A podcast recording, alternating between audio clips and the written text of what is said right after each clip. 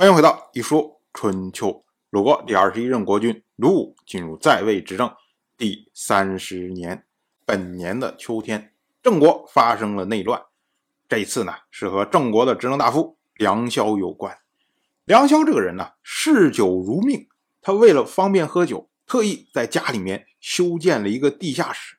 一到晚上的时候呢，他就跑到里面敲着钟鼓喝酒取乐。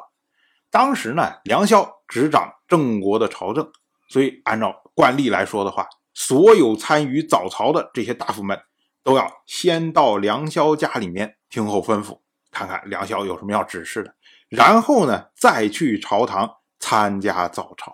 所以到了本年的七月十一，所有参加早朝的这些大夫们都跑到了梁萧家里面，结果找来找去找不到梁萧在哪儿啊？因为梁萧这会儿啊。正在地下室里面喝酒，喝了通宵还没喝完呢。于是这些大夫们呢就问梁萧的手下人说：“你们主人在哪儿啊？梁萧在哪儿啊？”结果梁萧的人就回答说：“还在地下室呢。”然后大家就偷偷往里边一瞅，哎呦，喝了正嗨，不好打扰，怎么办呢？哎，于是大家就分道离开了。再说梁萧那边啊，自己喝了开心呢，哎，一看时间，哟，不好，要早朝了。于是呢，他就醉醺醺的，直接跑到朝堂去，正好碰到了郑国的公孙郑黑，结果他就跟郑黑说：“哎，你赶快出使楚国呀！你怎么还没走呢？”这下可就把郑黑给惹怒了。我们要说梁萧怎么还提这个茬儿啊？去年的时候就是他要求郑黑出使楚国，结果让郑黑逼得非要出兵攻打他。先是由郑国的大夫们出来来做和事佬，后来呢，在今年由郑国的国君郑家出面，然后呢说，哎，大家和解和解，消停消停，这个事儿才算压下来。我们要说啊，如果理智来说的话，梁萧恐怕不会说这时候又要求郑黑怎么样怎么样。可是呢，他这会儿喝多了，他一看到郑黑小样的，我就让你出使个楚国，说了一年了啊。说一次不去，说一次不去，说一次不去，你到底什么意思啊？对我有意见吗？我就是要让你去，你能怎么着？哎，这一下可就搞拧了。可是呢，梁萧不当回事啊。这早操完成之后啊，回到家一想，哎呀，没喝够啊，接着喝呀。于是又跑到地下室里面去了。可是郑黑那边啊，结束早朝之后啊，愤怒的不可抑制啊，觉得我一定要讨伐你梁萧。我们要说啊，郑黑他虽然是郑国的公孙，但是呢，他是郑国世事的旁支啊。也就是说，如今呢，郑国的世事，他的族长叫做世代，而郑黑他是世代的叔叔，所以呢，他要讨伐梁萧，自然就召集世事的贾氏。梁萧这边完全没有防备，还在喝酒呢。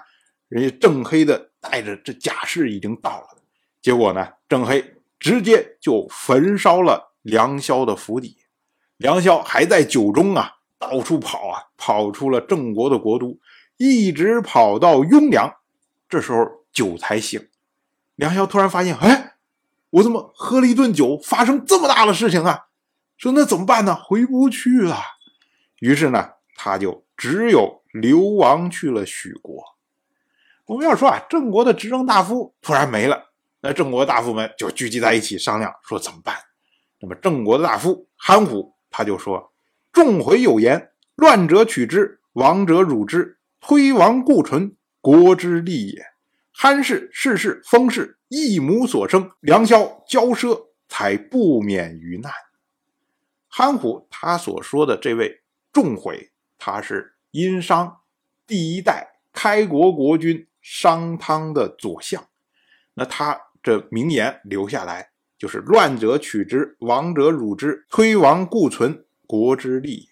意思就是说，你混乱，我就攻取你；你衰亡，我就欺辱你，消灭这些要灭亡的，加固这些存活下来的，这是国家利益所在。那韩虎他引用这个的意思就是说，你看这梁萧。胡作乱为啊！所以呢，他流亡了。那我们要加速他的灭亡，我们要推亡。而郑黑他留在了国内，那我们要固存，我们要保护好他，不能随便的去指责他、对付他。那这是国家的利益。这段话呢，实际上是在帮郑黑开脱。为什么呢？就如憨虎所说的：“憨氏世世封氏一母所生。”我们要说啊，这个时候的郑国一共七个家族在执政。这七个家族向上推，都能推到郑国的先君郑兰。换句话说呢，也就是梁萧、憨虎、郑黑，他们往上推，都能推到郑兰这儿。可是呢，郑兰虽然他的七个儿子形成了这么七个家族，但是七个儿子之间也有亲疏啊。那么憨虎、郑黑和郑国的公孙郑段。他们三家向上推，是一个母亲出来的同母的三兄弟，所以呢，在这七个家族里面，他们三个家族憨氏、世氏、封氏，他们更亲近。那憨虎他一方面要出来替郑黑开脱，一方面呢，他要向大家展示实力啊。他说：“你看，郑国一共七个家族执政。”如今呢，梁萧被驱逐了，梁氏已经完蛋了。剩下的六个家族里面，三个家族都是站在一起的。那剩下了你们三家，剩下了你们这些大夫们，你们自己想该怎么办吧？当然，我就这么一说，您就那么一听。感谢您的耐心陪伴。《一说春秋》的第一本图书《惊泽》已经正式出版，《惊泽》收录了从春秋开篇到郑国国君郑务生去世的春秋故事，加上多篇的番外回声以及年表、人物关系图、春秋经原文等辅助内容，方便大家和音频参照阅读。有兴趣的朋友，快去公众号《一说春秋》看看吧。